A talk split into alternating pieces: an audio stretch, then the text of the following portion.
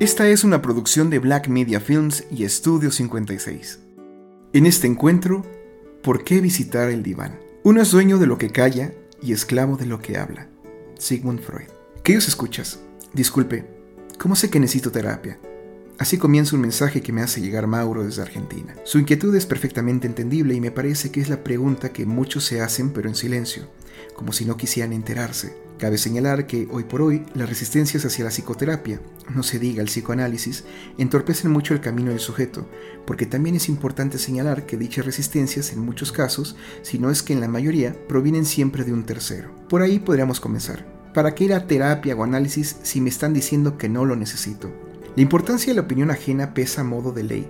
Sin embargo, regresando a la pregunta de Mauro, habría que decir que uno nunca se analiza por necesidad, sino por querer hacerlo por responder al deseo. Fue la escritora francesa Marguerite Yourcenar quien dijo, el verdadero lugar de nacimiento es aquel donde por primera vez uno echa sobre sí una mirada inteligente. ¿De qué sirve ir por la vida siguiendo los caminos que se nos han señalado sin preguntarnos por qué?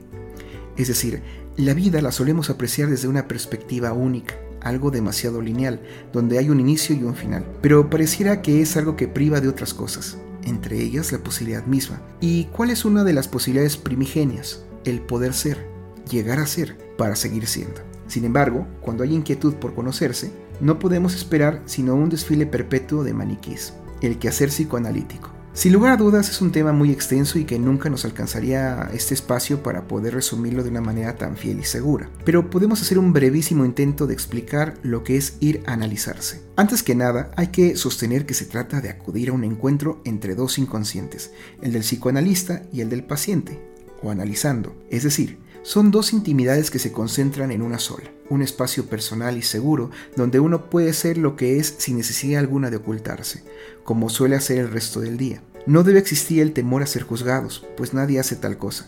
De hecho, es importante señalar que el psicoanalista nunca opina u ofrece consejo alguno sobre qué debería ser el paciente, ya que la respuesta a la vida que se busca yace en el paciente mismo.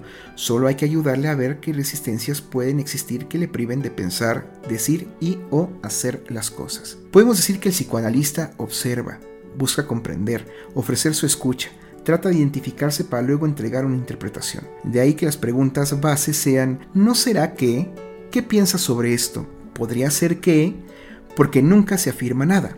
Solo se ofrece, por así decirlo, una perspectiva donde el paciente puede decir, sí, puede ser. O quizá un, no, no va por ahí. Insisto, el paciente sabe, solo que no se da cuenta aún de eso. El psicoanálisis, por tanto, es poder acceder a las posibilidades que yacen alrededor, pero que no quedan muy claras al principio. Quizá pueda resultar esto un tanto simple para mis colegas, pero la intención es ayudar a aclarar un poco más esto que muchas veces se transforma en un limitante para quienes buscan ayuda, pero no saben cuál ni en dónde.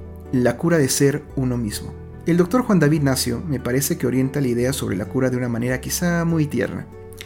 Él menciona que estar curado es amar al niño que hemos sido, que vive en nosotros y que está siempre listo a reaparecer. Entre las miles de definiciones que existen sobre lo que es el ser humano, me he inclinado a adoptar una que me resulta muy colaborativa a la hora de trabajar, no solo con los pacientes, sino conmigo mismo. Ah, porque es necesario que comente esto. Ser psicoanalista no es ser un iluminado, para nada, ya que los psicoanalistas también vamos a nuestro propio análisis personal. Diría Jesús, quien esté libre de pecado, que tire la primera piedra. En fin, volvamos a la definición.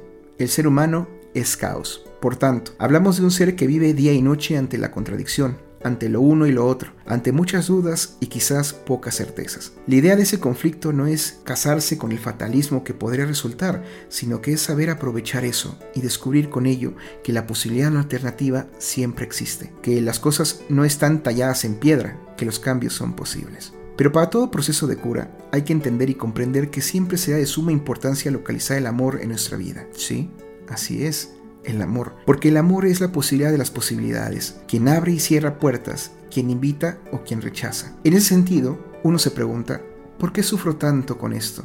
¿Por qué lo permito? y muchas cosas más. Por eso es que hay que darle su merecido lugar a la duda en nuestra vida, pues sin ella las cosas serían lo que son, pero nunca tendríamos información sobre el porqué de ello. Volviendo al amor, es algo que desafía y cuestiona. No solo es darlo porque sí. De este modo, el ir a analizarse no es porque lo necesito, sino porque lo deseo, porque quiero enterarme de mí y de mi vida, de mis miedos, de mis anhelos, de lo que me significo. El psicoanálisis es por ello un acto de amor. Nos estamos escuchando.